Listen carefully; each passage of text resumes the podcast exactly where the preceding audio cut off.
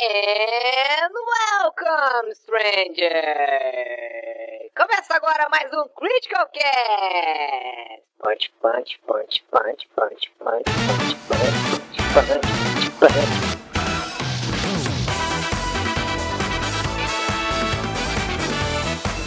Fala galera, tudo bom com vocês? Aqui é o Eric, essa é a edição número 45 do Critical Cast. Hoje eu estou acompanhado do meu amigo JV, como sempre. Tudo bom, JV?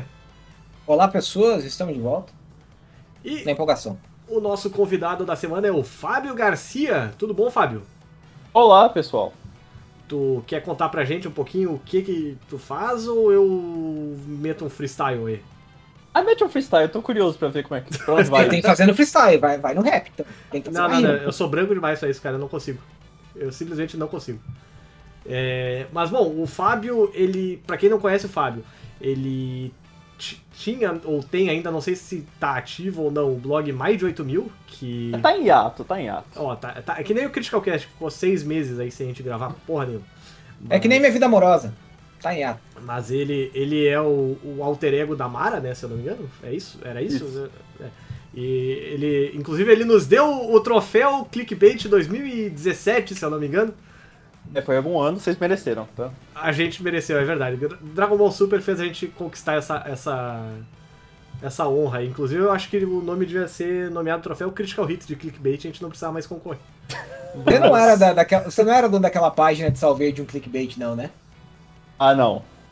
Né, Porque eu eu virei amigo dos caras uma época de tudo que eu comentava. Os caras os cara botavam a gente, né, no, no, no post, e eu ia lá e comentava embaixo. De um dia o cara falou, pô, mas você trabalha no site? Eu, eu sei, mas eu tô aqui no site igual, né? Vou fazer o quê?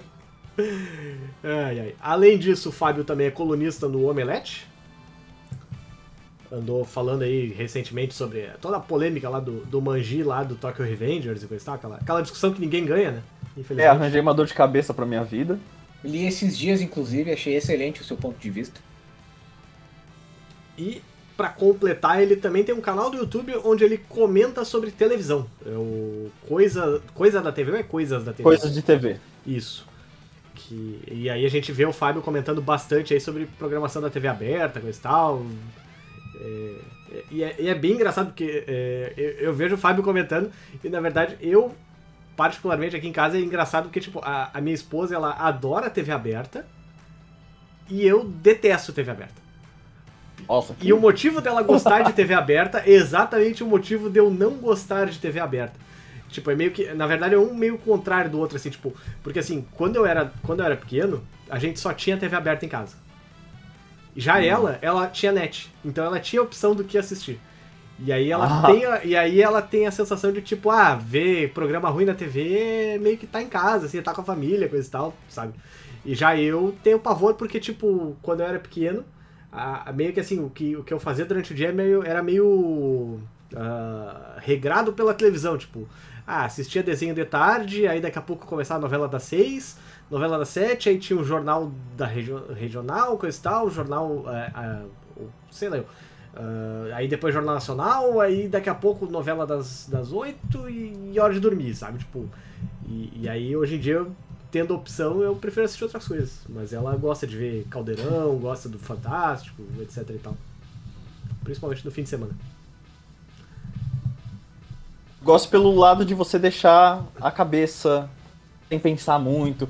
Você vai apenas deixando o conteúdo entrar em você e você só reage minimamente. Eu, eu, eu gosto de, de como você pode usar o mínimo de cérebro possível pra acompanhar coisa da televisão. Ah, isso é verdade. hoje em dia, né? Inclusive, a gente tá assistindo o clone de noite, quando tá os dois exaustos, né? A gente já tá no capítulo 201, 202 do clone, acho que falta Ah, pouco. tá chegando no final. Tá, tá. Agora há pouco a Juliana Paz teve o filho lá, da, deu aquela, aquele golpe do baú. Do lá. Tavinho. no Tavinho, isso. Só que até comentei contigo no, no, no Twitter lá, que é muito engraçado no clone, porque tem umas coisas que a gente não percebe inicialmente, que daí revendo hoje em dia, que fica tipo, meu Deus do céu, mas como é que colocaram isso na televisão, sabe? O quê? Tipo. Tipo assim, é. Tem, uma coisa que, tipo assim, é, que, é- que pra mim é o que mais gritante é o seguinte. Quando eles retratam o Brasil em filmes, sempre acham que, tipo, ah, é carnaval, putaria, mulher pelada, cachaça, etc. né? Só que o clone, no Marrocos é, é, é meio que uma versão disso, do Marrocos, tá ligado? Porque sempre que mostra o Marrocos, eles estão sempre fazendo festa. Eles estão sempre ou- ouvindo música, dançando, etc e tal. Eu fico pensando, tipo, "Pô, mas será que eles. O marroquino que assistiu essa novela depois lá ficou pensando, pô, mas peraí só um pouquinho, a gente também trabalha, a gente também faz outras coisas além de ficar ouvindo as mesmas músicas de sempre, sabe? E dançando. Eu acho que, que todo mundo acaba estereotipando um pouco outras culturas quando vai falar.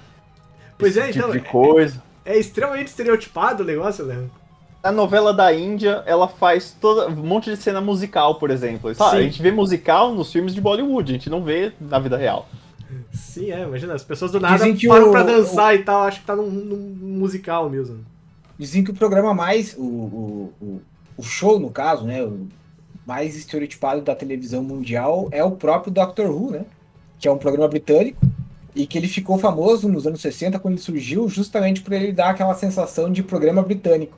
E aí, para ele se manter, depois que ele virou mundial, ali em 2005, para ele se manter relevante na, no Reino Unido, os caras começaram a meter um monte de referência britânica para ele não. para dar aquela sensação de, ah, não, agora perdeu a graça porque o Dr. Who, o Dr. Who não é mais britânico. É, deixa eu só fazer dois, duas declarações. A primeira, eu não sei se vai aparecer na câmera para os nossos espectadores, mas tem um pano aqui.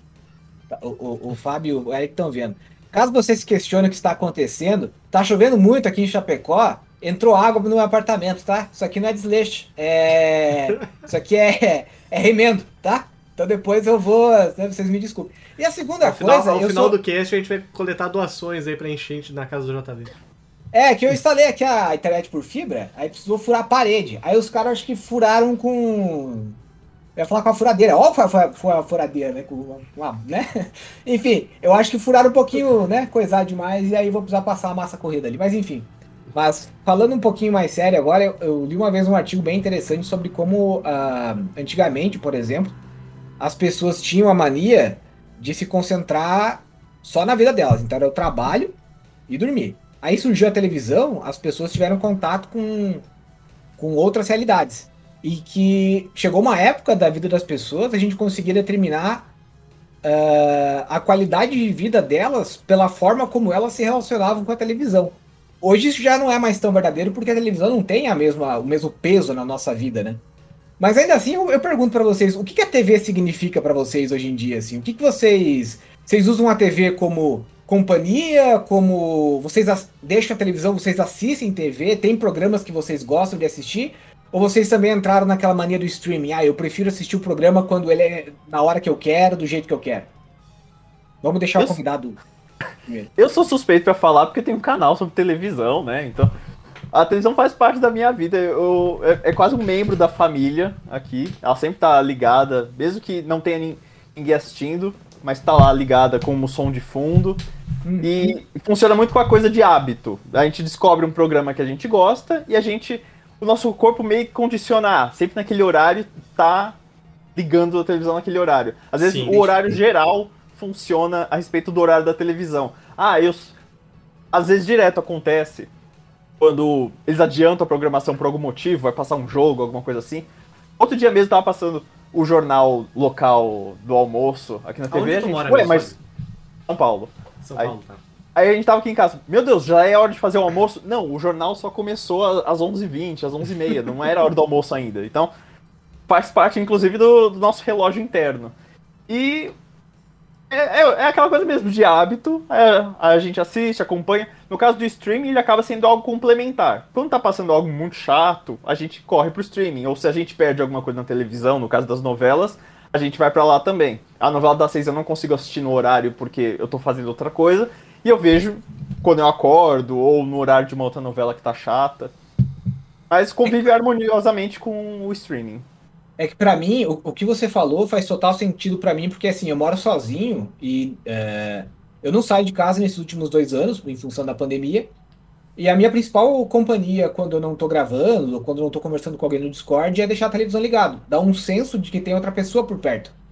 E aí, eu odeio quando eu falo e o Spotify começa a tocar. Esse fone, às vezes, me trola, me dá cada susto que eu. Enfim, desculpa. É, então, é bem isso que você falou, dá aquele senso de, de que você, às vezes, é um, é um som de fundo. Mas aí, é, eu, eu vou um pouquinho mais longe. Vamos por assim, tem aquela. a- a- uma série nova, e aí tá tendo essa mania agora de que, mesmo a série sendo lançada no streaming, o pessoal lança um capítulo por semana. Eu sou a Você favor prefere- disso, só pra, só pra deixar registrado, sou a favor disso. É, só É a isso favor que eu- também de um por É? semana. Aham. Eu, eu, eu quase nunca acompanho, assim, eu. Eu não, eu não sei porquê, tipo, pra mim eu tenho essa mania de deixar tudo acumular pra assistir de uma vez. Eu nunca parei pra assistir uma série e acompanhar, eh, a não ser Game of Thrones, assim, quando era muito grande. Mas eu vejo que tem bastante gente que, que curte isso e eu acho legal, porque gera aquela comoção toda na internet, sabe? Parece que, tipo, durante aquele dia todo mundo só fala daquilo. Aham. É, Eu acho que eu vou tentar fazer isso numa próxima série aí, porque eu tô me colocando em dia com Marvel, por exemplo, só agora. Eu gosto disso do senso de comunidade que isso gera. Sim. Porque, pelo menos, quando eu via novela muito mais tempo antes das redes sociais, eu via em casa com minha família, e aí a gente sentava todo mundo no sofá, aí passava uma cena, a gente comentava aquilo, a gente falava, ah, essa pessoa tá bem, essa pessoa tá mal. Hoje em dia eu faço isso no Twitter, ou seja, eu tô conversando com trocentas pessoas que estão assistindo aquilo ao mesmo tempo. Então gera um senso de comunidade, de, ah, tá todo mundo assistindo e comentando ao mesmo tempo. Igual acontece com premiação ao vivo, tipo Oscar ou esporte, que também é ao vivo. Então eu acho que série perde muito esse negócio de cada um ver a hora que quer e pronto. Então Sim. eu acho que não, não tem esse negócio de todo mundo comentar junto. Aí então é tanto que eu gosto quando lança uma vez por semana, porque meio que todo mundo acompanha no mesmo passo. Você pode ver um pouquinho atrasado, mas todo mundo tá comentando no mesmo pé da história. E também E dá, você não dá acha tempo, dá Desculpa, tempo Eric, pode- também pode da, falar. da série digerir um pouco dentro da gente, a gente absorver um pouco melhor, né? Eu não sei se vocês têm isso, tipo, quando lança uma série da Netflix, por exemplo, alguma coisa assim. Agora faz tempo que eu não assisto nenhuma série da, da Netflix com a minha esposa, porque a gente meio que tá brigado com a Netflix aí. Só, só tem visto coisa ruim lá. Mas, tipo, quando saiu uma série inteira, assim, que, via de uma vez só, Cara, eu não lembrava metade do nome dos personagens. Eu não, eu não me lembrava da metade do nome. Aconteceu alguma coisa, putz, mas isso aconteceu mesmo ou não, sabe? Tipo, ficava naquela coisa assim de. Tu, tu vê tão atropelado um atrás do outro que o cérebro não registra metade das coisas, Uhum. sabe? E aí na série Eu- semanal dá oportunidade de fazer isso, de tipo, ah, aconteceu tal coisa, beleza, e tal. Ah, próximo episódio vai acontecer tal coisa, tá, tudo bem. E, e também pra mim outra coisa, pelo menos eu, eu, ah, e aí pode ser simplesmente o meu meu viés aí de não gostar da Netflix, mas pra mim ela larga as séries assim inteiras de uma vez só, que é porque as séries em si são fracas, em maioria tipo tem muito, muitos pontos fracos, muito ponto de encheção de, de linguiça que daí, como tu vê uma atrás da outra, não tem esse problema, não fica tão evidente, sabe? Se tu fosse ver semana, uma vez por semana, fica muito mais exposto essa essa coisa de que às vezes parece que a, tem- que a temporada inteira podia ser só um filme longo, do que se tu fosse. ah, do que tu vendo uma vez, uma atrás da outra, porque tu vai lá ver no final de semana e pronto, sabe? É um jeito de te enganar isso. Né? É um jeito- se, é não, se você vê de uma vez, você não tem tempo de conversar com uma pessoa pra saber se ela também está gostando daquilo, às vezes. Sim. Não tem nem Até- tempo de criar viés, né? Agora, agora dentro da- pensando, agora acho que a última série que eu vi assim, ah, numa tacada só, e aí eu gostei, foi a do Cobra Kai mesmo. Que foi, pô, faz quase um ano já. Foi final do ano passado, acho, janeiro desse ano, que saiu a terceira temporada e eu, eu engoli, assim, tipo, eu acho que eu vi em dois dias a, a série toda. E mesmo acho que se eu fosse ver semana a semana, ainda assim ia ter coisas que eu ia achar, tipo, ah, puta, mais uma cena de lutinha lá entre adolescentes que não precisava, sabe? Tipo, pra ler um livro, às vezes, o clima faz toda a diferença. Se você tiver, vamos por assim, ah, hoje eu vou ler um livro, e é um livro que tem, sei lá, um livro de Stephen King. Então, se você for ler ele de noite, ele já, né, sempre um pouquinho melhor. Eu também acredito, pra mim pelo menos funciona, que pra assistir alguns conteúdos, séries e tal, também tem horas que são melhores do que as outras. E eu digo isso porque quando eu era mais novo, é, eu lembro que eu, eu era bem mais novo. Eu, eu tinha perdido meu primeiro emprego. E aí eu podia ficar acordado até tarde. E eu assi tava assistindo. Comecei a voltar a madrugar praticamente. Então eu ia dormir depois que terminava o, o Jô Soares. E volta e meia eu pegava o famoso Super Cine que passava na, depois do, do Jô Soares. E aí eu assisti é, numa pegada, assim, acho que num intervalo de dois ou três meses, o Forrest Gump, que na época eu não tinha assistido ainda, e o Cor Púrpura. E eu acho que pelo fato de eu ter assistido naquele horário, e no momento que eu tava um pouco mais é, passando por aquelas coisas de adolescente e tal, esses dois filmes são até hoje, acho que estão assim no, no, na minha lista de preferidos, sabe? Então, vocês também têm essas coisas, tipo, ah, hoje, sei lá, tá chovendo, é o dia perfeito para sentar, ficar em casa assistindo filme. Ou será que é é só coisa da minha cabeça mesmo? Não, eu acho que é bem comum isso. Aqui em casa a gente tem a famosa série da, pra ver na hora do almoço. A gente escolhe alguma coisa leve, alguma coisa uhum. mais engraçada e de preferência que não tenha que ler, porque a gente tem que ficar olhando pro prato também. Então aí a gente tem esse hábito. Atualmente a gente tá vendo Família Dinossauro, que botaram na, no Disney Plus. Aí tá valendo perfeitamente. A gente tava pegando sempre série de comédia, a gente tava em How I Met Your Mother, a gente tava vendo o Tony Rock, a gente foi seguindo assim. Tá? Eu acho que é um horário que exige que você tenha, pense um pouco menos, que você só Aqui em casa a gente vê um momento mais leve. Nossa, o cara fez meu dia agora. Eu não, eu não sabia que Família Dinossauro tinha entrado de Disney Plus, cara. É, aqui, eu, eu aqui, aqui em casa, país, cara.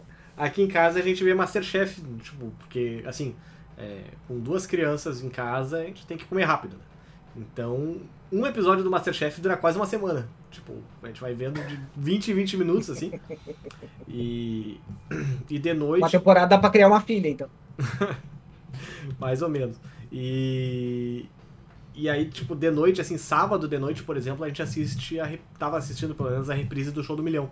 Do, que tá no canal do YouTube lá do, do SBT e tal, a gente assiste aí o episódio. Mas semana passada a Ju já desistiu do show do Milhão, achou que Uh, só pode ser armação, porque.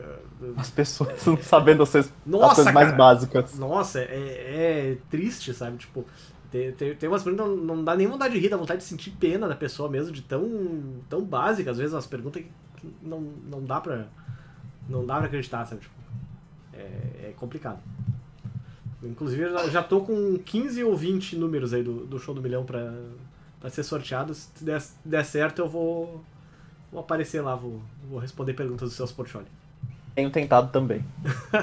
Posso ficar em vocês então, hein? Vamos lá.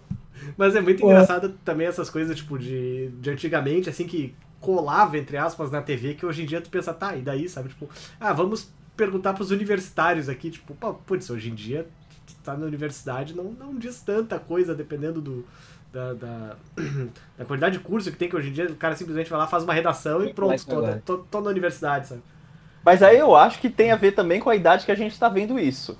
Eu, quando Sim. vi o show do Milhão, eu tinha, sei lá, meus 14 anos, eu não fazia ideia de como funcionava uma faculdade. Pra mim, aquelas pessoas universitárias eram grandes gênios, pessoas que sabiam muito conteúdo. Aí, fazendo uma faculdade, você vê que ninguém sabe muito bem o que tá fazendo. É verdade. Então você até entende as respostas erradas deles. É, mas tem que ver também que em 98, pra você entrar numa faculdade, era outros 500, né? Uma faculdade Sim. custava uma fortuna. Aí, hoje em dia, se você hoje em dia tá custando uma tirar... fortuna de novo, mas. é, não, mas hoje em dia, se você quiser se formar, você consegue, Sim. né? A questão da qualidade, você não você vê por outros meios, né? Mas Sim. naquela época a faculdade era. Então quando você falava a pessoa tem a graduação, eu, né? Sim. Hoje em dia tem gente que acha que porque tem a graduação é como se tivesse o pós também. Então. Sim. Meio que é uma coisa cultural do Brasil, né? É engraçado. Mas eu lembro uma vez no, no show do Milhão com o Silvio Santos, que o. Pá, foi uma das coisas mais constrangedoras que eu, assim, de vergonha ali que eu senti. Eu era pequeno, e aí a, era uma senhora e ela falou: Ah, eu vou pedir para os universitários. E assim, não era um valor grande nem nada. Aí era a última chance da mulher. Aí ela pediu para os universitários, aí, tipo, deu um empate e sobrou na mão de um cara dizer. Aí o cara pegou e falou: Não sei. Aí o Silvio Santos: Como assim não sabe? Eu, não, não sei. Mas você não é um universitário? Sim, mas eu não sei. Eu não vou falar, porque eu não sei. E o Silvio Santos ficou brigando o cara, chamando o cara que é, chamando o, cara de burro em rede, rede nacional, sabe? Eu falo, você é burro, não sei o quê. Eu falei, nossa, que vergonha. Imagina o cara ser convidado como universitário pra ir lá passar vergonha em rede nacional, né? Que coisa. Ser chamado de burro pelo Silvio Santos ainda. É. Eu também sempre dou, dou uma, um, um crédito para as pessoas, porque eu também acho que tem a questão do nervosismo. Sim, outro dia, no Quem Quer Ser o Milionário, uma pessoa que era super estudada, já tinha, era jornalista e não sei o que, ele não, não conseguiu responder que Portugal fazia divisa com a Espanha. Meu Deus. Então aí você entende. Deve ter dado uma diarreia mental legal na pessoa na hora, né, Bruno? Ah, deve olhar depois e falar, putz, como, como eu não sabia que a Espanha era vizinha de Portugal, tá? Eric, 7 vezes 9. 63. Ah, bom, ainda respondeu rápido, mas eu e ele, a gente é de exatas e se for no supetão, às vezes tá até na pergunta, o cara, o cara vai perguntar 9 vezes 6, o cara pergunta 9 vezes 54. né? Então, às vezes o... Sim. É, não, pra mim, a, a melhor dessas de nervosismo, da pessoa não parar pra pensar, foi o. Não sei se tu assistiu os dois programas do, do Show do Milhão, Fábio. mas Assisti sim.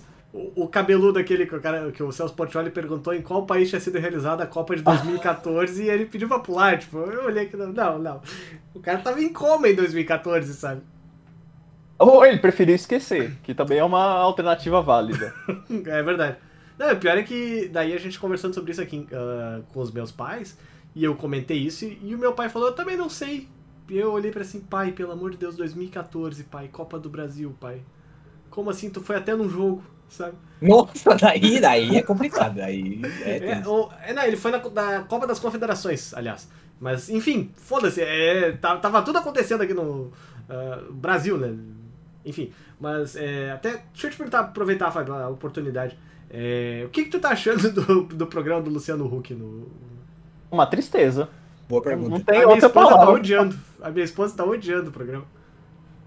Ou, ou não sei o que, que o cara está fazendo lá, ele tá completamente desconfortável no programa. Ele, a parte que ele mais gosta mesmo é de, de explorar histórias emocionantes das Sim. pessoas. Nossa, ele tava cara, eu- realizado no último domingo, em que ele tava entregando uma oficina para uma senhora poder ensinar confeitaria para as pessoas mais pobres. É uma história legal, beleza, mas eu acho que eu preferia ver uma videocacetada no horário.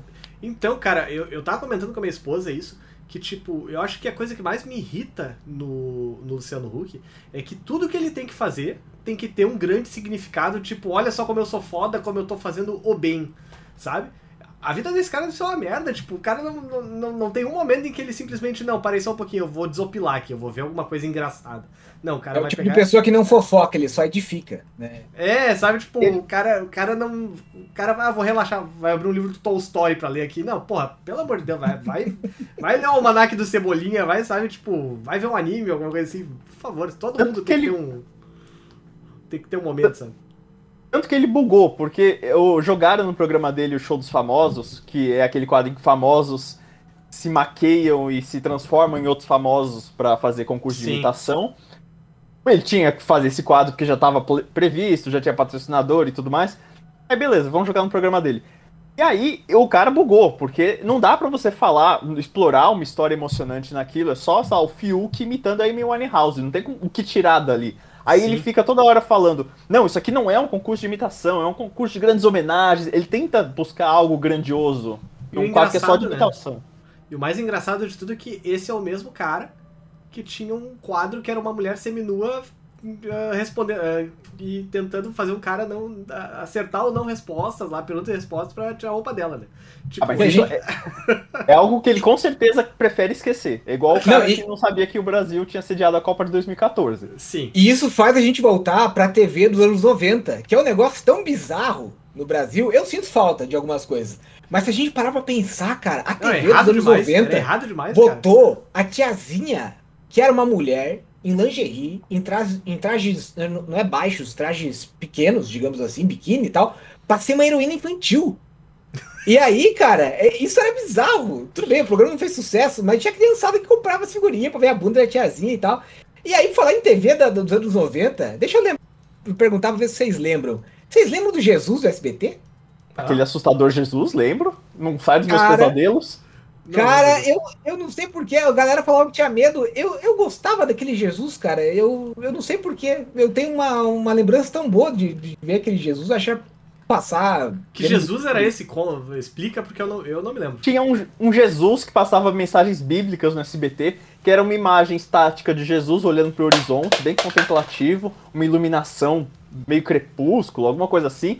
E aí, um Jesus com uma voz super grossa passando uma mensagem de paz Mas pra era um gente. ator ou era uma, uma ilustração só? Era Não, uma não, não, ilustração com uma voz. É, acho que era uma. Na verdade, era uma imagem, tipo, era o Jesus crucificado. E aí, tipo, todo Lusco Fusco, e se não me engano, acho que era o Lombardi narrando uma passagem, tipo, ah, porque ele morreu na cruz por nós e tal. Daí mostrava uma imagem dramática. E passava entre os programas de domingo do SBT. Então, é, acho que era o Passa e Repassa. Aí começava o Domingo Legal. Daí, entre um programa e outro, passava o Jesus SBT. E aí, terminava o Domingo Legal, ia pro, pro programa do Silvio Santos, lá, pro que vinha depois, passava o Jesus SBT de novo. Então, era bem. Só nos domingos. E aí, só. é, era tipo um. Foi o precursor Até- do, do- do- do- da mensagem subliminar do Jequiti. Só que não era subliminar. Até porque, né, no, no sábado, pelo menos, tinha aquele sabadão do Google que terminava com mulher pelada, né? Tipo, imagina Jesus passando depois disso, sabe? É, Não, mas daí já era de- de- né, do- no horário correto, né? Mas o. Era, era bizarro, cara. Passava. Nossa, passava mulher cantando é, não sei o que, de, de pênis pequeno, no programa da Xuxa, cara. Teve esse episódio. Mas assim, longe de querer passar pano pros anos 90, mas meio que tem uma explicação pra toda essa loucura que foi a década.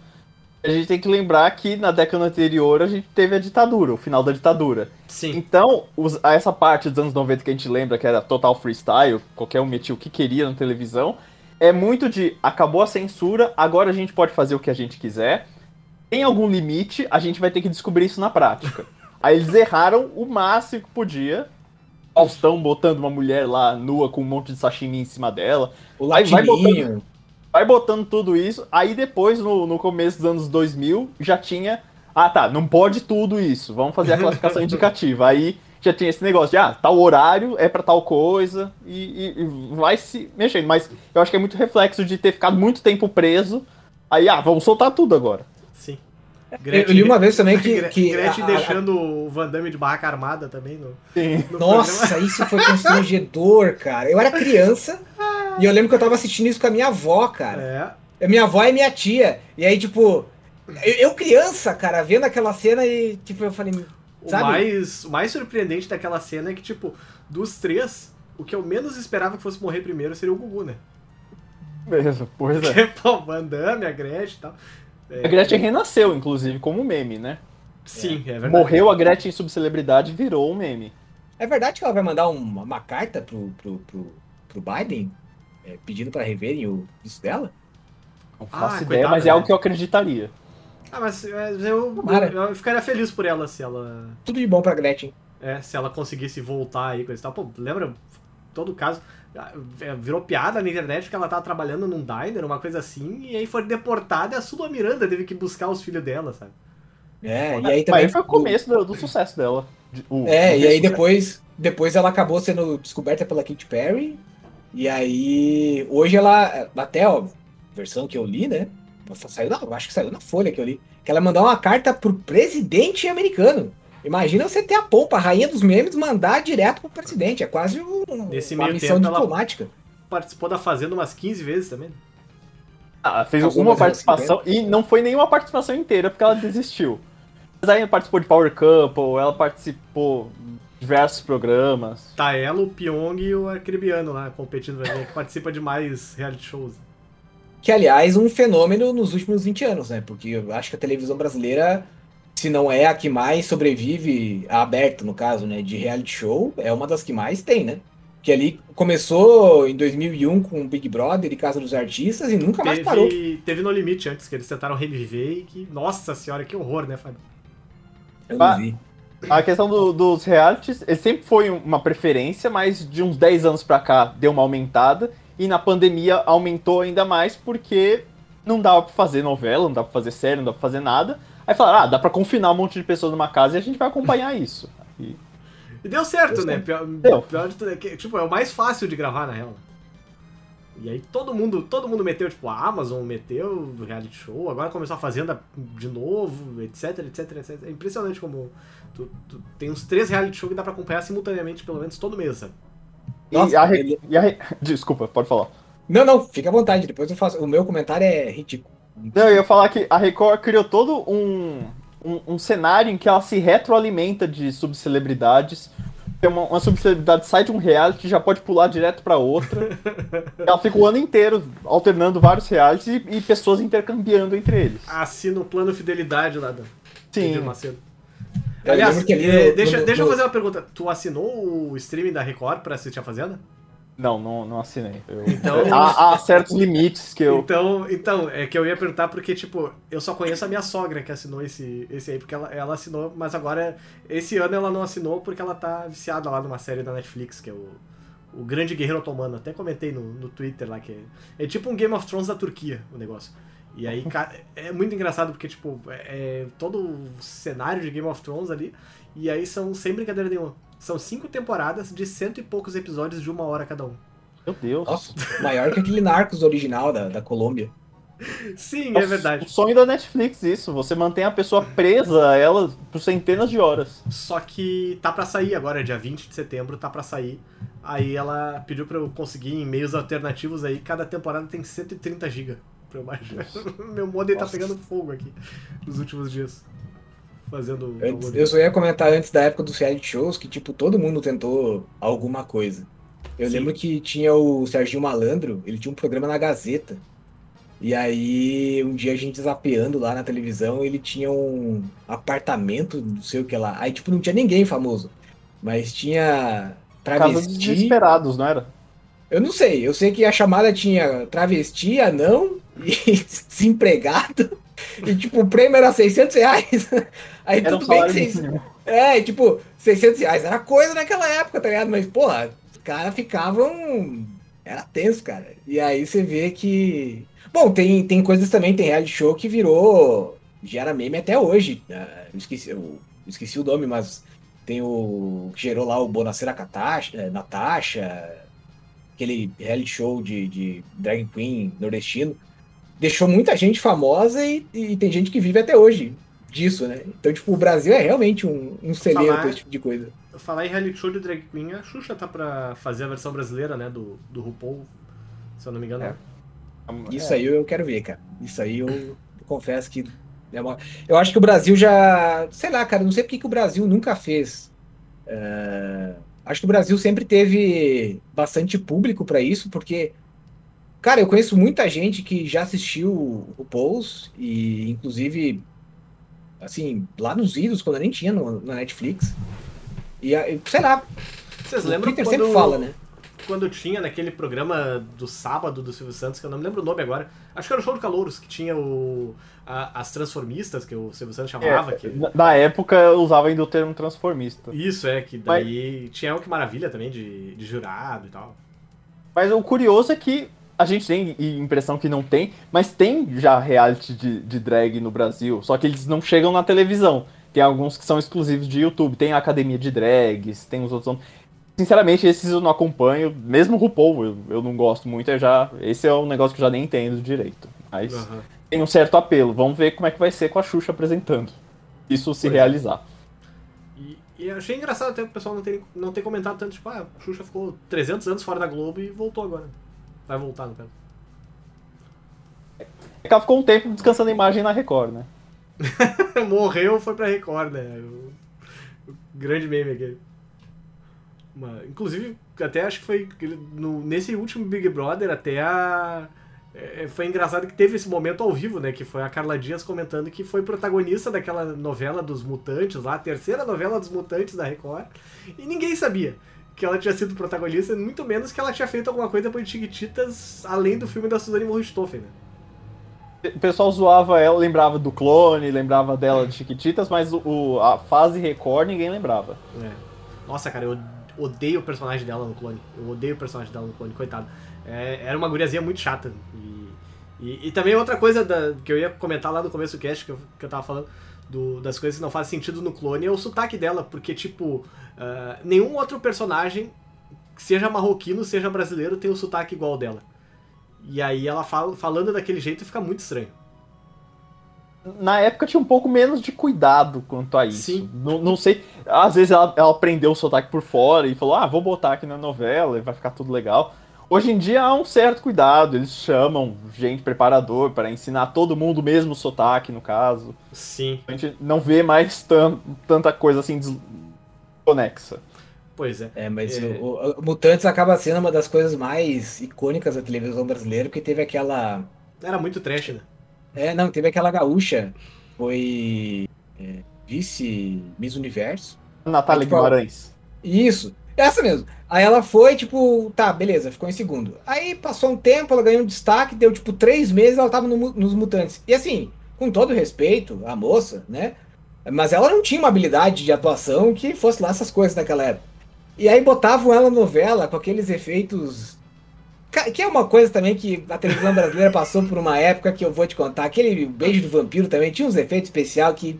Bambulo, que parecia bambuloar, vamos falar a verdade. Só que esse da, da Record era muito engraçado, porque, tipo, a mulher virava uma aranha. Tipo, eles estavam tentando ser sério. Aí eu lembro que às vezes eu chegava em casa à noite, e aí eu só via meu pai mudando de canal rapidão, né? O velho tá aprontando, alguma coisa ele tá fazendo. Aí um dia eu peguei assistindo ele, ele assistindo Mutantes. Aí eu falei, ah, tu tá vendo a novelinha do. do, do, do... Aí meu pai tentava fazer, se fazer de sério. Aí ele só olhava pra mim. Ele, ah, eu me contentava com os X-Men na minha época, gibi, de qualquer coisa, isso aí pra mim tá bom. Se divertia vendo Mutantes dele, sem julgamentos. Então, né, tinha, tinha um público, queira ou não. E fez sucesso, né, cara? Porque teve. Começou com aquela. Não é Bach. É... Esqueci o Não é nome dela. Caminhos do Coração, uma coisa assim, não era? A primeira Não, novela. Começou, começou com Caminhos do, do Coração, aí virou os Mutantes. E aí, Ah, a- eu sei que a, é, tinha, uma, tinha uma protagonista principal primeiro, A né? Bianca Rinaldi. Isso, eu falei Bach, não sei de onde é que eu tirei Bach. A Karina Rinaldi. Aí depois veio outra Bianca pessoa. Rinaldi, não. Karina Bach, acho que tu tá na cabeça. Eu, é, eu sou horrível pra essas coisas. É, e aí depois veio outra protagonista, e aí depois veio a tal Carla Dias. Então, tipo, teve temporadas, virou quase uma série. E É, teve aí. três temporadas essa novela. Loucura. Isso foi mais ou Loucura menos na mesma época que Heroes fazia sucesso também Sim. lá fora, né? Tanto que eles botaram um ator, o Sérgio Malheiros, o que fez lá o Filho da Preta no da Cor do Pecado, ele já tinha mais ou menos a idade daquele garoto que eu já não vou saber o nome, porque eu não vi a série do Heroes, o que corria. Acho que Eu ele corria vi, na não- série. não- E aí botaram ele com o mesmo poder na novela dos Mutantes. E ele e era muito semelhante fisicamente. Então, se você tava zapeando lá, você às vezes até achava que estava vendo o Heroes, mas era a novela dos Mutantes. E é engraçado que ele parecia outro personagem do Heroes, que era. Foi interpretado por aquele menininho que fez o Franklin no Eu, a Patrulha e as Crianças. Então ele, tipo, ele, parece, ele meio que chamava atenção por. Né, por, te pegava por duas coisas diferentes. E, e Heroes também, né? V- Vamos combinar que foi uma das primeiras séries americanas que fez, fez o pessoal de Hollywood passar vergonha. Porque começou muito bem, aí deu a, a crise lá do. Primeira crise né? sindicalista dos Estados Unidos, dos roteiristas. Brasil já fez novela, 500 novelas com roteirista em greve, piquete, não sei o que, nunca atrasou uma novela. Deu uma nos Estados Unidos, acabou com não sei quantas temporadas. Nossa, minha série praticamente preferida. todas as novelas, né? Todas as séries, aliás, ah, tiveram temporadas menores na- naquele ano. É. E horrível, cara. A My Name is Earl, que era a minha série predileta naquela época, nossa, acabou a série. A série teve que terminar porque não tinha mais o que fazer. Os caras Sim. acabaram com a história. E aí, o Heroes ficou tão ruim que até o Revival que tentaram fazer uns anos atrás, os caras não conseguiram. Então, Por anos eu achei que a Margot Robbie fosse a, a loira lá do My Name is Earl e no fim das contas é só uma mulher muito parecida com ela. é verdade. Eu achava, Não, eu não realmente conheço achava as pessoas. My Name is Earl, inclusive, é uma série. Era muito boa, tinha uma premissa muito boa e era muito engraçada mesmo. E aí a É, terceira tipo- temporada é horrorosa de ruim, né? É. A, a My Name is Earl é o tipo, é o tipo. Acho que foi a última série que eu consegui assistir e, tipo, a minha cabeça literalmente desligava, assim. Que nem o, o, o Fábio falou no começo, assim, sabe? Tipo, você olhar assim, "Ah, que massa, que legal. Era muito bom, cara. Que série sensacional. Ai, ai. Mas até eu ia comentar antes do, negócio, quando eu apresentei o negócio do, do Luciano Huck, é que é engraçado tu ver como é, tipo, o Luciano Huck tá completamente ah, fora da zona de conforto dele. E, e, em compensação largaram o Marcos Mion no programa do Luciano Huck com um quadro e o resto do, do tempo ele inventa e vai, né? Tipo, tá. É impressionante como o cara tá, tá ali no meio do caos controlado dele, tá de boa, e o Luciano Huck tá completamente perdido. É, eles falam, ah, o programa do Hulk tá assim, meio estranho, porque a gente teve menos tempo pra fazer. Não, teve mesmo tempo que o outro programa. Exatamente o mesmo tempo. Aconteceu quando um- um- o Hulk saiu do Caldeirão e foi pro Domingão. O mesmo tempo, só que o pessoal do Caldeirão conseguiu fazer um programa legal. criaram um quadro, mudaram toda a identidade. Sim. Lá o Hulk tá no remendo. E o Marcos Mion, a gente não. Vai, vai, esperar o quê? O cara inventou o React praticamente lá em 90 e poucos. O cara fazia React na televisão e ninguém dava bola para ele. O, e queira ou não, o Marcos Mion ele, ele é um cara que, é, quando começou aquele legendário, usava para ver que o que faltava nele era um pouquinho mais de produção. Ele tinha ali um.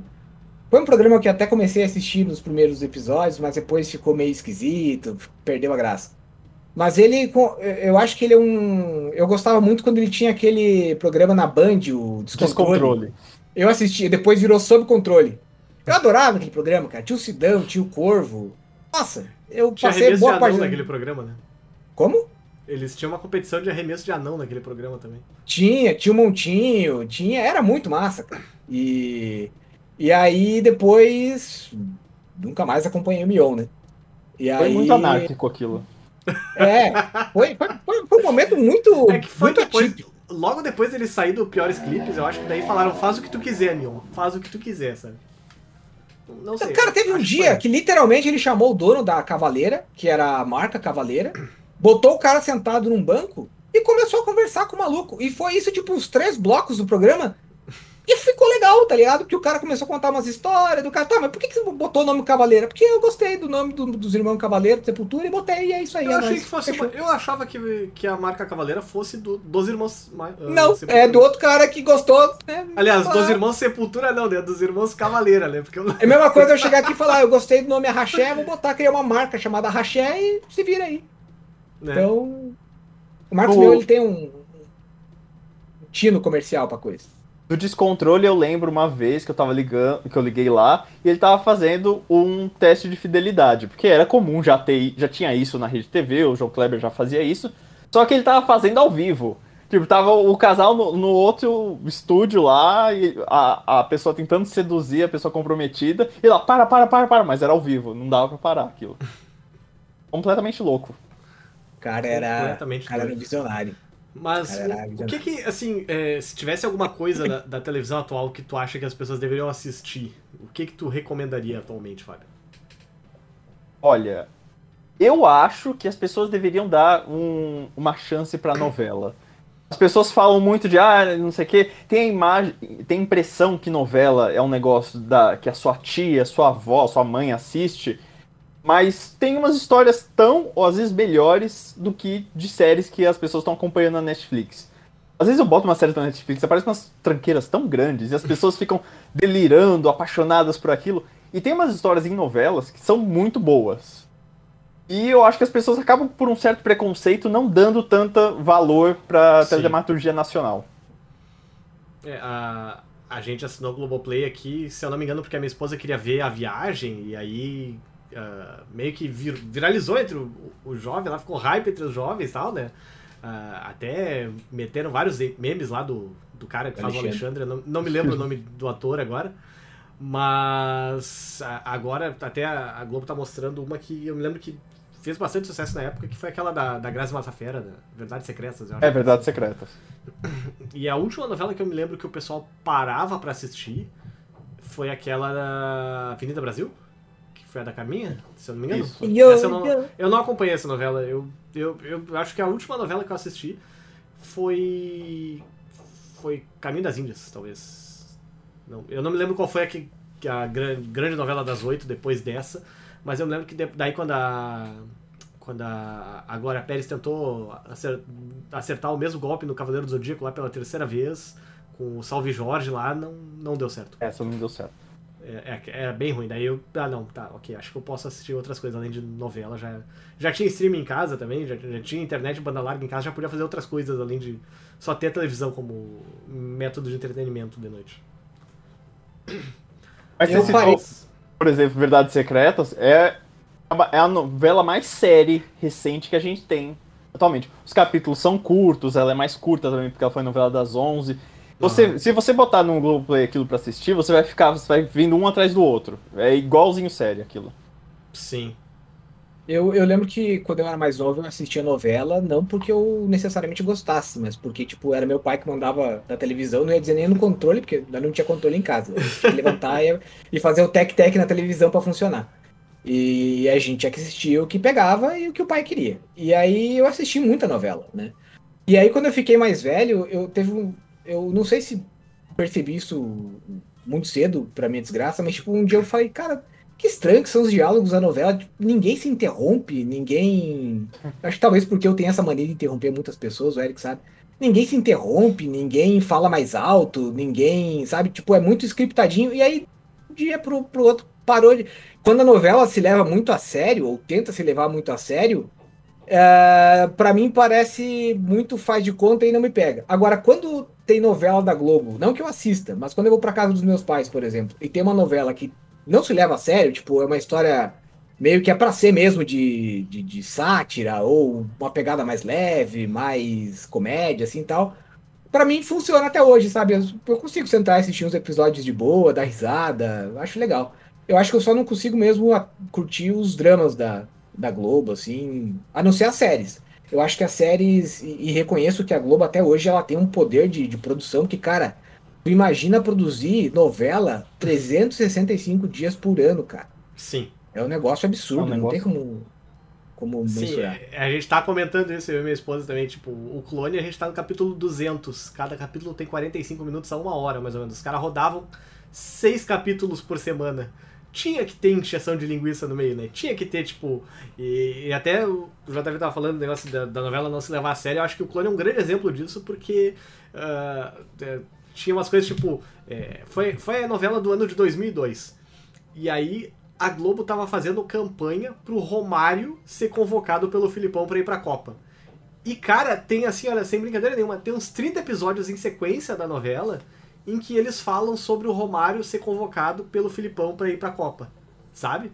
O Romário chega aí no bar da Dona Júlia comer pastel, e a Dona Júlia pergunta, e aí, o Filipão vai te convocar ou não? E aí o Romário, é, pois é, peixe. É, se o Filipão quiser, eu tô aí disposto, etc e tal.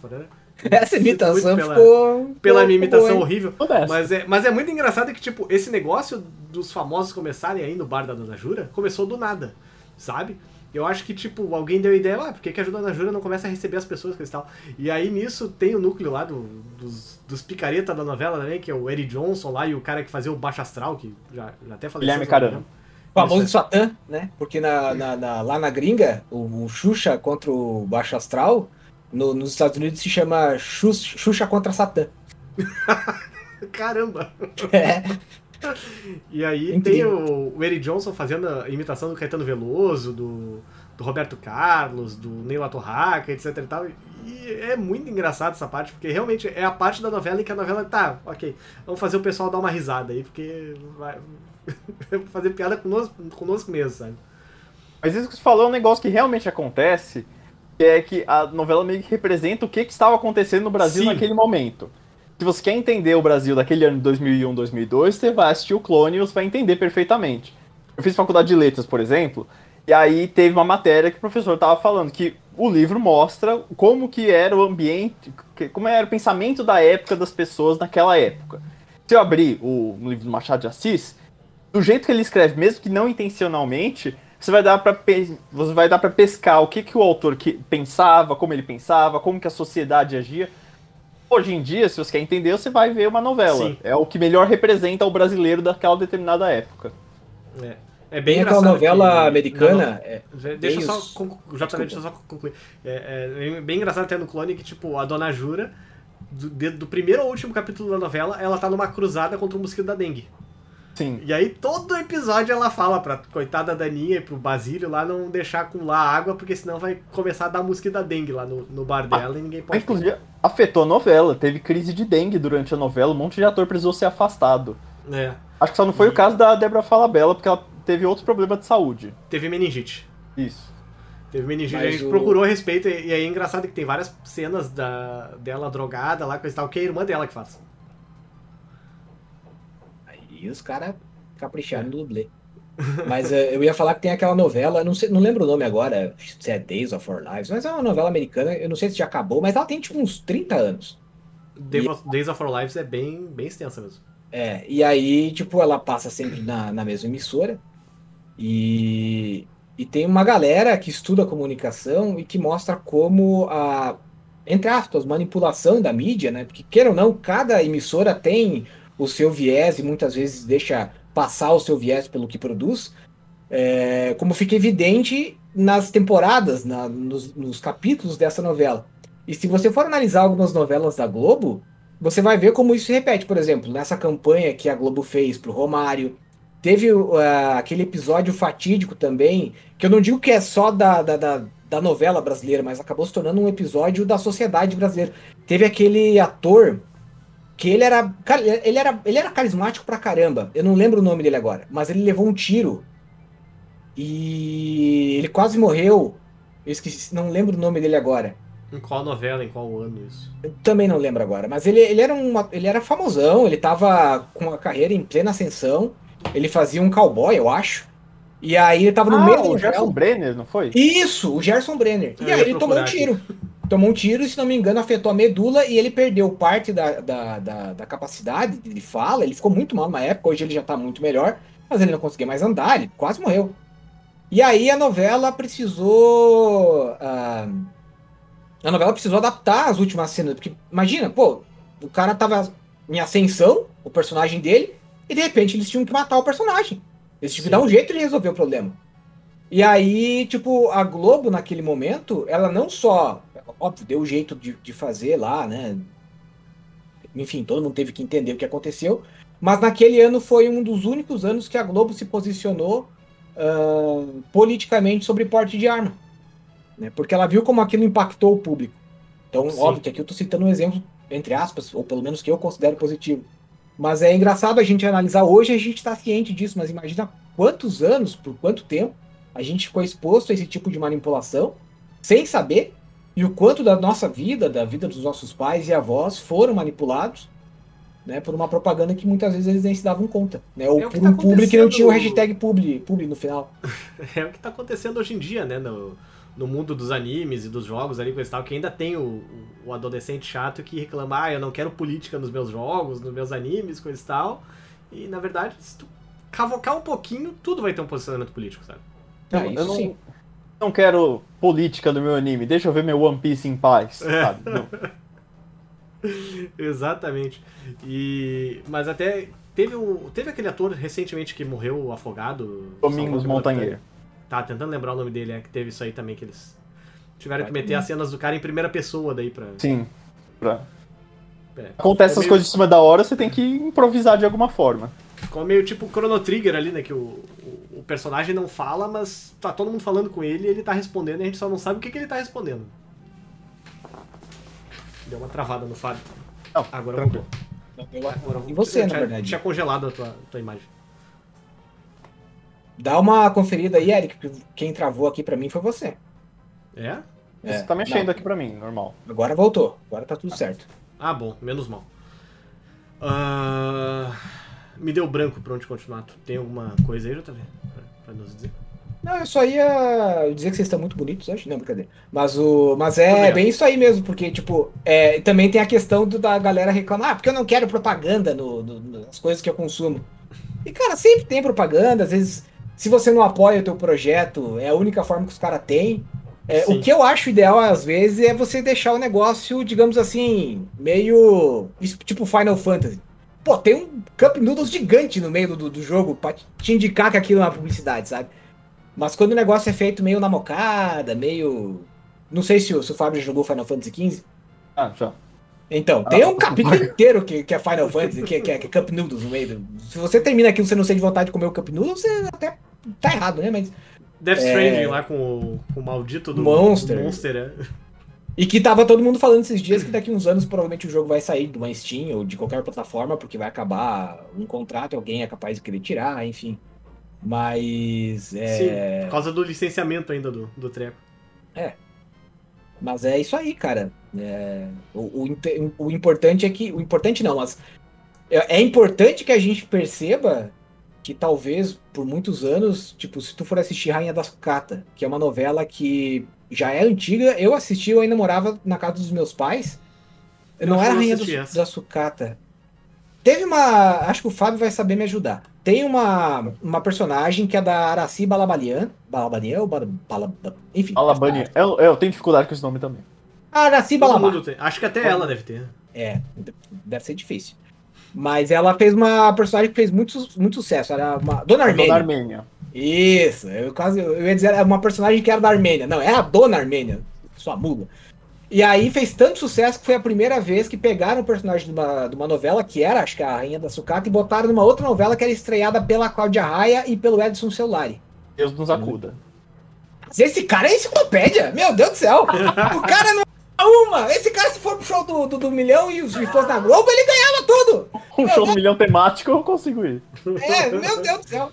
Mas o. E aí tem uma hora que a dona Armênia tá, com, tá brigando com o filho dela lá, que é um vagabundo. E aí, com todo respeito, né, pro filho dela. E aí ela abre o negócio e tem produto com, com marca. Que, tipo, que não é uma coisa que você costuma ver dentro da. Né, geralmente, ainda mais a Globo. Se os caras não pagam merchan, os caras colocam fita adesiva. E aí você vê, pô, faz mais tempo que os caras fazem esses publi, né? Subliminar. Sim. Não do tipo Jequiti, que você tá assistindo e pum, Jequiti. Mas o. Mas já tinha isso aí. pô. Até deu uma. Deu um embrólio jurídico até desse negócio do Jequiti. Se ele podia ou não fazer isso, né? É, eu lembro desse caso. Mas no caso das novelas, isso é desde o começo. Desde a primeira novela já tinha. Talvez não essa coisa de botar uma cerveja com a marca aparecendo, mas o lema da novela sempre foi para vender produto de limpeza. Tanto que em inglês chama soap opera, que é para você vender sabonete aquilo.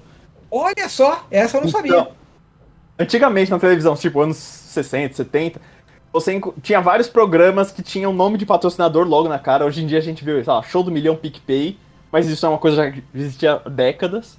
E novela desde sempre tinha esse tipo de coisa. Aí a Globo começou, ah, e se eu botar dentro do negócio, da cena? Se fizer o personagem falar do produto dentro da cena, aí vai aumentando o valor. Botar o protagonista estranho. falando fica bem mais caro. Sim. É, ia, ia ficar muito estranho meter ele um, um- A senhora do destino Americanas, né? Ia ficar um negócio muito bizarro no Brasil, né? Então. Mas, sei lá, a dona do pedaço do. Uma das últimas novelas que a gente teve antes da pandemia. A, a, a boleira lá, ela fez fazia um monte de merchan da maquininha da Stone que tinha na loja dela. Ela, nossa, essa máquina eu consigo passar mais pedidos para as pessoas. E ia fazendo aí, ia passando. Essa novela é a, da, é a história dela é inspirada na Mulher da Sodia Doces, né? Se eu não me engano. É, falaram bastante disso. O autor não fala isso, porque talvez ele tenha que pagar alguma coisa por causa disso. Mas é uma história bem semelhante mesmo. Sim. Que é, eu acho que a é. dona da Sodier não, não teve um- uma filha que virava o demônio. Esperamos que não, né? Senão. Coitada dessa tia aí, porra. É, Tá doido? Eu não sei como é que funciona aqui no Brasil, mas, tipo, se tu vai, por exemplo, fazendo nos Estados Unidos uma, sé uma, uma série, alguma coisa assim sobre um psicopata, ele pode muito bem te processar depois por direitos autorais. Eu É, eu, eu acho que aqui não, não tem. Acho que lá é mais. é um pouco mais severo pra fazer esse tipo de coisa. É. Hoje em dia É você compra lá- os direitos. Imagina a negociação aquela- aquela com a questão Suzane von Richthofen né? ali, né? Pelo, pela, pela história. E acho, já estreou, será? O, ia estrear na Amazon, se eu não me engano, o filme dela e o filme dos Irmãos Cravinhos, né? Que tava- Acho que já estreou. É, Não- minha não minha sei esposa também. tava louca pra ver esse filme. Era a menina que matou os pais e o menino que matou os pais, sei lá, uma vez assim. É que tinha cada um. Cada filme é um ponto de vista diferente. Isso, é. Pois é. Daí uma, a- o novo. A nova modinha importada do, dos Estados Unidos, né? A questão dos criminal contents, que eu aderi Ah, demais. Eu sempre gostei, na verdade. Eu acho muito da hora. Eu sou muito cientificista no meu dia a dia. Eu confesso que eu gosto da teoria da conspiração, assim, de Tem um documentário, inclusive. Ah, é, inclusive a gente esqueceu, pá. Nosso querido host esqueceu. Todo final de, de, de, de episódio, a gente faz o Toque Me Voe, que é um momento que você faz uma recomendação de alguma coisa. Pode ser uma novela, pode ser um anime, pode ser um livro, pode ser qualquer coisa. Hoje já vou até aproveitar e adiantar uma das coisas que eu vou recomendar no final. Deixa, É uns- deixa anotado pra, pra indicar no final. Prossegue o que tu ia falar dos programas ah, é, policiais e afins ali. Tipo, Mas- é isso que eu vou falar, porque não tem Ah. como falar sem, sem, Ah, deixar, então de, de indicar, porra. Deixa, eu querendo me, me censurar, o que, que é isso? Que absurdo. Mas o. querendo É uma um, direção pro conteúdo. Aí eu botei. Que firmeza. Enfim, é um documentário chamado Filhos, Os Filhos de Sangue. Que é um. Cara, ele pega o trabalho de um jornalista que foi considerado durante muito tempo é, como maluco, como Enfim, o cara foi escrachado a vida inteira. Só que ele tinha uma vertente, ele acreditava que o filho de Sen, o, aquele serial killer que ficou famoso porque inventou a história de que ele era comandado pelo cachorro do vizinho, ele acreditava que na verdade o, o cara fazia parte de uma seita satânica, que tinha todos uns caras por trás e tal. E os caras começam a puxar uma, um fio de, de novelo, de lã, assim, que vai chegando, mostra e fala: caralho, cara, que negócio escabroso nossa, aí chega no último episódio, você vê que fica meio bananas mesmo. Aí os caras, não, ok, é teoria da conspiração, não tem como isso ser verdade. Mas é legal você consumir isso, sabe? E é legal porque no, no, no Brasil a gente tá criando, às vezes, até de falar um pouco sobre é, esses serial killers brasileiros, não porque isso é legal, mas é interessante porque a gente precisa debater isso. Acho que é interessante Sim. a gente debater essa questão de que é, fulaninho, que era, que era famoso, que era bem visto pela sociedade, na verdade era um estuprador. A gente rever, a gente revisitar essas pessoas que ainda são consideradas, é, são homenageadas em algumas prefeituras aí do, do, do, do, país e mostrar como elas são, sabe? Só que uma coisa que é opinião minha, eu acho que no Brasil a gente infelizmente não tem. O charme é uma palavra que não é o que eu quero usar. Mas o, o, o serial killer brasileiro, ele não. Ele não tem Graça também, não é? Eu não consigo o achar amor. a palavra. Não, mas é que o, o serial killer americano ele tem, sei lá. Elaboração? Eu acho que é melhor uma palavra mais adequada, porque graça parece que eu tô de fato tratando de um conteúdo, de algo irreal. Tô, na, na verdade, estamos falando de vidas de pessoas que morreram, né?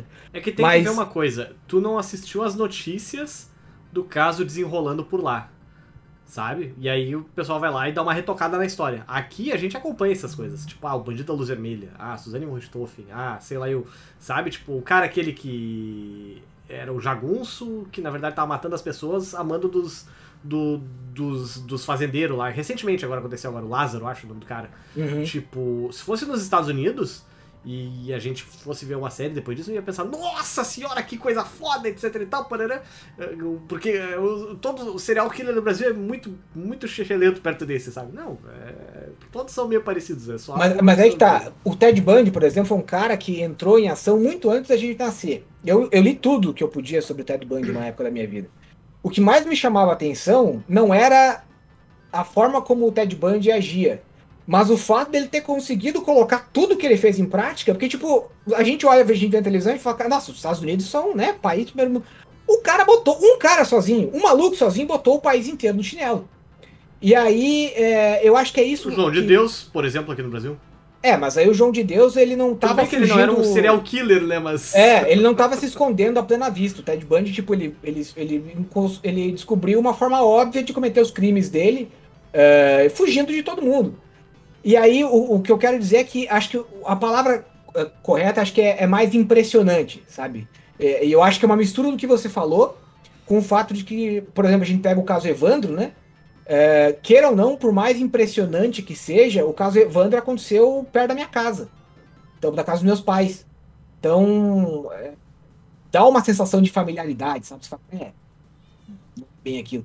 Tem alguns, algumas peculiaridades no Brasil, é, que não. É, teve um serial killer uma vez que eu vi que o cara matou um cara, entrou num carro, voltou pro hotel e tava fugindo da polícia, pois o cara ainda teve a paixão de chegar e falou assim: oh, você pode entrar lá no meu quarto pegar um sapato? Ele jogou fora, o sapato tava sujo de sangue, pois teve a paixão de esperar dentro do carro. O cara subiu no quarto dele, pegou o sapato, trouxe pra ele pra ele ver. Porque ele não queria se ver sem sapato. Então no, parece que lá fora os caras eram mais loucos, sei lá, não sei. Mas é, enfim, coisas de séries criminais que eu acho que no, mais pra frente a gente vai acabar tendo mais conteúdo PTBR sendo produzido por aqui. É, eu acho Essas... que a gente tem que levar em conta a, a capacidade que os Estados Unidos têm de criar pessoas malucas lá dentro. Também. Isso tem que ser levado em consideração. Que é Mas um eu... sistema completamente doido, né? De, de, pra você criar psicopata, nunca vi. É verdade. Mas eu, eu não sou muito fã desses programas, tipo o ID, por exemplo, que tem todos os programas, parece o mesmo programa, na verdade. É, e aí é sempre uma pessoa narrando. É, o template é o mesmo, né? Impressionante. Parece que eles só trocam os arquivos no Vegas ali e mandam renderizar tudo diferente, sabe? Uh, os cortes são os mesmos, coisas e tal. Mas um que eu gosto é aquele da, da autópsia de famosos. Que daí, tipo, por exemplo, tu descobre que o Elvis morreu cagando, sabe? Tipo, o cara tava sem ir no banheiro há, sei lá, eu, três meses e aí foi quando finalmente conseguiu ir no banheiro, teve um AVC de tanta força que fez, sabe? Nossa, se tivesse um desses no Brasil, cara, meu Deus. é, Nossa. Cara. Bom, se, se tem. Eu acho que não ia ter por causa da quantidade de processo que ia rolar e aqui é mais difícil de fazer essas coisas. Tipo, imagina, por exemplo, um programa sobre o Google, sobre a, re- recriando a cena, tipo, do Google lá trocando o bagulho do ar-condicionado, caindo e, puta, de cabeça na quina da mesa, coisa e tal, sabe? Tipo. É, ainda mais agora que estão dizendo que ele não tava indo, que, que ele não tava lá em cima por causa do ar-condicionado. Tem toda essa teoria da conspiração também. É, eu acho que daqui a uns 15, 10, 15 anos, acho que a gente vai ter um bom documentário sobre a morte do Gugu. E, e pra você ver, né, que tudo começou a dar errado depois que ele morreu. Tem algo aí.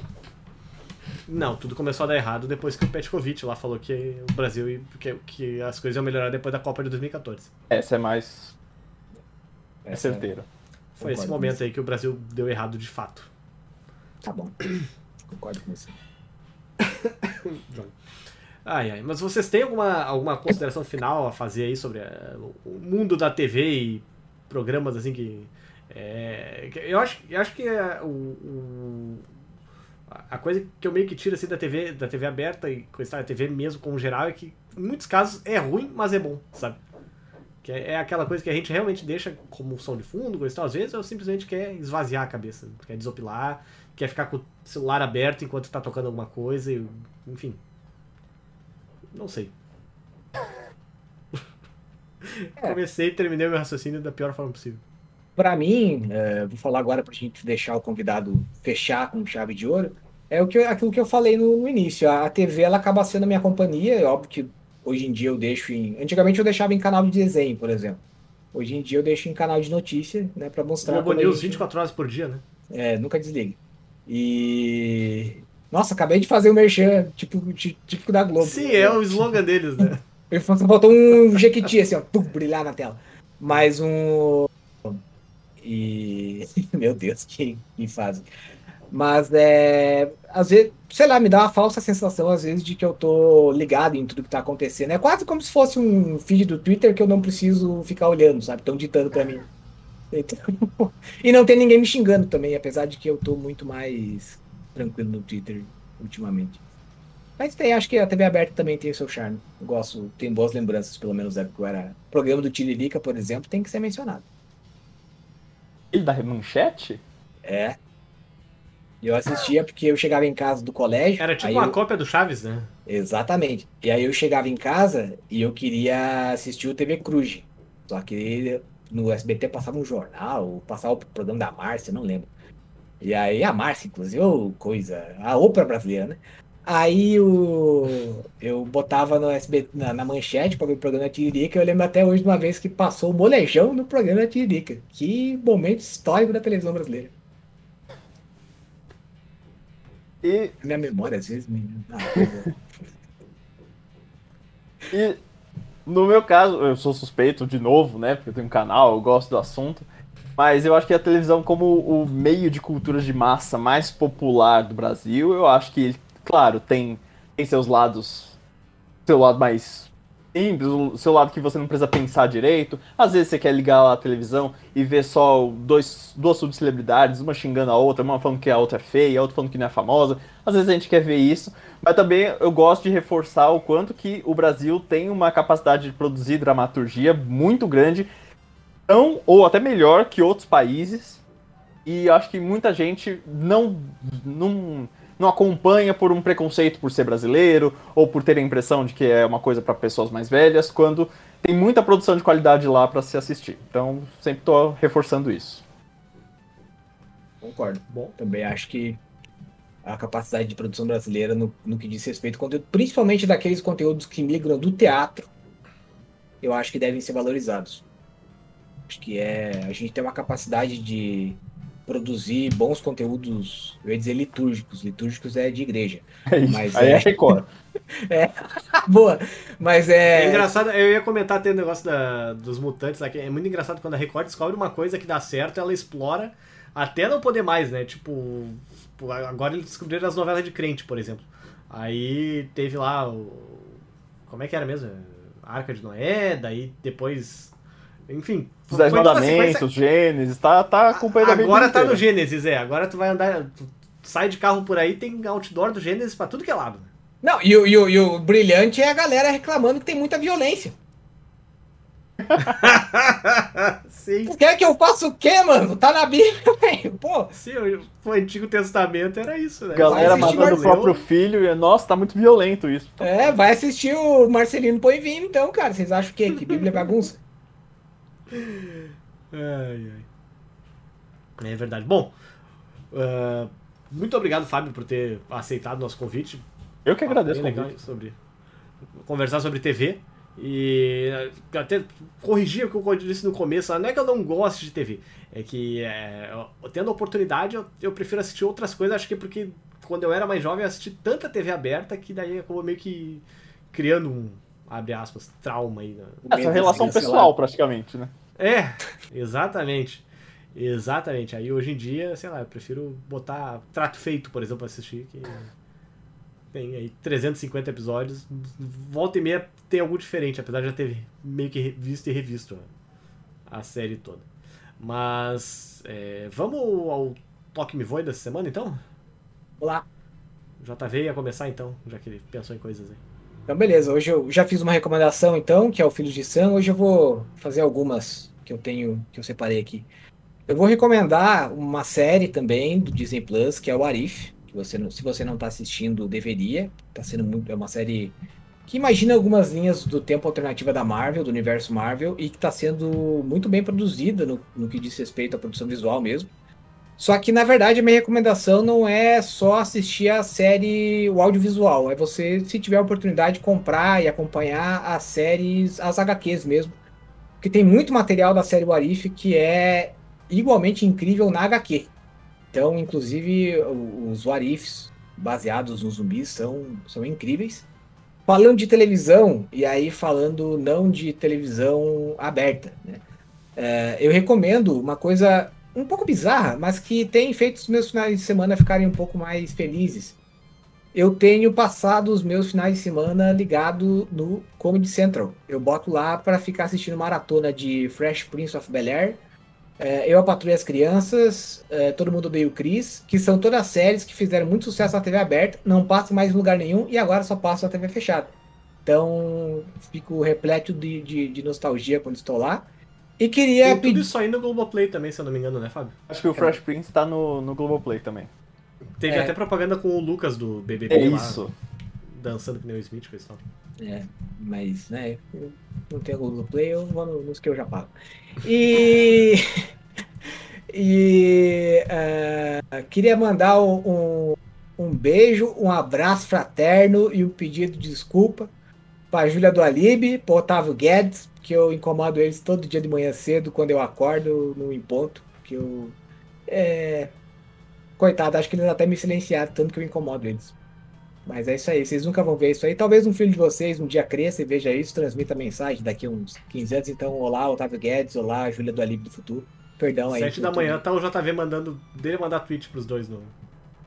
Não, mas também, ontem eu tava fazendo café, de repente a, a Júlia do Alibe grita.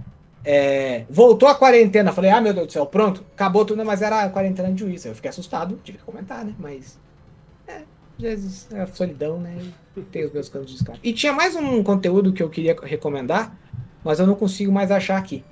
Mas fica por isso mesmo, qualquer coisa, semana que vem eu trago esse outro item que eu esqueci. Deixa eu só fazer uma pergunta antes de encerrar tua participação aqui, JV. Esse teu travesseiro é da Adidas, por acaso? Porque esse, essas, essas listras nele aí parece o, o símbolozinho da Adidas. Não, esse essa fronha é da Natura. É antiga pra caramba, mas é extremamente confortável. A minha mãe uma vez lavou com um amaciante, eu não sei o que que tinha naquele amaciante, mas deixou um cheiro de casa que é um negócio louco, cara. Eu não consigo fazer as, a- as fronhas que a minha mãe lava, o cheiro do. Pode ser com o amaciante mais vagabundo do mundo, fica cheiroso o resto da vida. Eu posso usar bálsamo alemão na minha máquina, que é aquele fedido mesmo, não fica. Então, né, eu, eu gosto de usar as fronhas mais antigas para maior conforto. Saudades da minha mãe. Be- Beijo pra minha mãe também. Tá bom. Espero que ela não esteja assistindo. Fábio, mais uma vez, muito obrigado por ter aceitado nosso convite aí, topado conversar um pouco sobre TV aberta e TV no geral mesmo. E qual a tua indicação da semana? Bem, eu fui pego de surpresa, não fui avisado que precisava preparar alguma coisa. Então talvez Assim é eu melhor. mos- talvez vou mostrar alguma coisa que esteja aqui bem na minha frente e tenha me lembrado disso. Mas eu vou recomendar o mangá Real, que tá saindo no Brasil pela Panini, ou Real, no caso, do Takehiko Inoue, que é o autor do Slandunk e do Vagabond. Conta é a história da de- transição do Cruzeiro pro, pro Real, pelo Fernando Henrique, é isso? Aí é um mangá de basquete de novo, igual os Landank, só que dessa vez é com. Os protagonistas são cadeirantes. Aí é uma história bem legal, é bem desenhado, porque é o Takehiko Inoue, ele faz tudo muito bem. O único lado negativo é que ele é publicado no Brasil pela Panini, então ele tá custando 30 real, né? Já esgotou uma- também nessa porra. Uma piada horrível, assim como o valor, e sai todo mês. Então a gente é meio que é refém e tem que ficar sempre comprando, caso que pode esgotar a qualquer momento. Mas é um bom mangá, então eu tô recomendando ele. Nossa, a arte Cara, é incrível Vou mesmo. te falar que eu fiquei sabendo. É, eu tô, tô, aqui na minha frente, então eu lembrei disso. Então. Ó, dois real, apesar de ser 30. Mas eu, eu pior é que eu, eu me lembro que eu fiquei feliz pra caramba quando a, a Panini anunciou o, Real esse. E aí eu esqueci. E aí eu só lembrei quando já tinha esgotado na Amazon e aí eu pensei, não, não vou pagar frete, não vou pagar frete, vou esperar. Esgotou já o primeiro? Nossa. Já esgotou. Não, não estou muito surpreso, mas eu achei No- que ia demorar na- um pouco No mais. Prime, pelo menos, já esgotou. E o problema é que, tipo, não tem nem em combinação de duas editoras, eh, duas bancas iguais ali, duas, dois vendedores do marketplace iguais, pra economizar no frete, sabe? Então, o cara marcha aí nos 30 do mangá, mais 15 mais ou menos de cada envio, e aí já fica caro demais pra, pra mais um mangá que eu vou demorar uma eternidade pra ler, porque eu- aqui, ali, tá cheio de tralha já que eu tenho que ler ainda.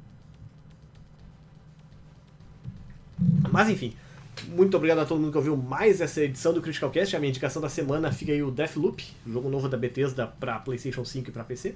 Eu publiquei a análise do jogo no, no Critical Hits aí durante a semana, tem o vídeo no YouTube também. Jogaço, um dos melhores jogos do ano. É difícil de explicar sobre o que, que ele é, mas basicamente assim: tu é um cara preso dentro do loop temporal, vive o mesmo dia sempre, e aí o teu objetivo é quebrar esse loop temporal. Para isso, tu precisa fazer ah, oito assassinatos dentro desse mesmo dia. Então o que acontece? Tu tem que ir pesquisando coisas sobre esses teus alvos nos diferentes cenários ali com esse tal e, e explorando cada cenário para coletando pistas, mais para chegar ao grande dia que tu vai fazer o teu grande assalto que tu vai realmente dar cabo desses alvos. Durante o jogo tu vai enfrentar esses teus alvos algumas vezes porque tu tem que, enfim, entrar na base deles, descobrir sobre eles, etc e tal descobrir em que partes, em que lugares eles vão estar, dependendo da- parte do dia, botar armadilhas e assim por diante. E durante o jogo tu é perseguido por uma mulher que está tentando evitar que tu quebre esse ciclo. Então a qualquer momento ela pode aparecer, tipo as invasões do Dark Souls, por exemplo. E, e, e é muito legal porque o gameplay do jogo ele não é só tu andar e atirar, coisa e tal, não, tu tem que andar, se esconder, ah, tu, tu- tu- tu tem partes, por exemplo, tem uma parte que agora que, que eu tava jogando até de novo, que tem uma mulher que ela, ela é muito. ah, ela é muito assustada, assim, ela se assusta fácil. E ela tá dentro de um lugar com reator nuclear. Então, se tu é detectado nesse lugar e ela fica sabendo, ela vai ativar a autodetonação do reator nuclear e tu vai morrer. Tipo, em um minuto. Tu tem um minuto pra desarmar o reator ou matar ela. E aí tem uma parte onde o pessoal que não gosta muito de stealth é obrigado a fazer stealth. Já outras partes tu, é opcional, tal. Outra- tem outras partes, por exemplo, que é tipo um, um quiz que tu tem que fazer pra participar de uma parte. Tem outra parte que é tipo um. Tem um, um jogo que é tipo um jogo de super-herói também, que tem, tem coisa. Pô, o jogo é muito legal, porque ele vai tentando várias coisas diferentes e na maioria delas ele acerta. É um forte candidato aí a, a jogo do ano. E a Arkane finalmente dando um, um, um sentido para as várias, várias formas de você. Todos os jogos dela tem várias formas de você fazer o mesmo objetivo, cometer os assassinatos, né? Nos Dishonored, por exemplo. E às vezes você não tá afim de fazer, tentar todos eles. Nesse aí, aparentemente, você vai tentar porque você tem que encontrar a melhor forma de pegar os oito de uma vez só. Sim, e, e o dia é dividido em quatro partes, tipo, manhã, meio-dia, tarde e noite. Então, em teoria, tu tem que matar dois por, por etapa do dia. E, e tem tempo pro, pro dia acabar ou não? Não. Não, tu pode andar pelo sandbox ali o tempo que tu quiser. No momento que tu sai dele, o dia avança. Ou se tu é morto, o dia recomeça. Ok. Parece bom. É.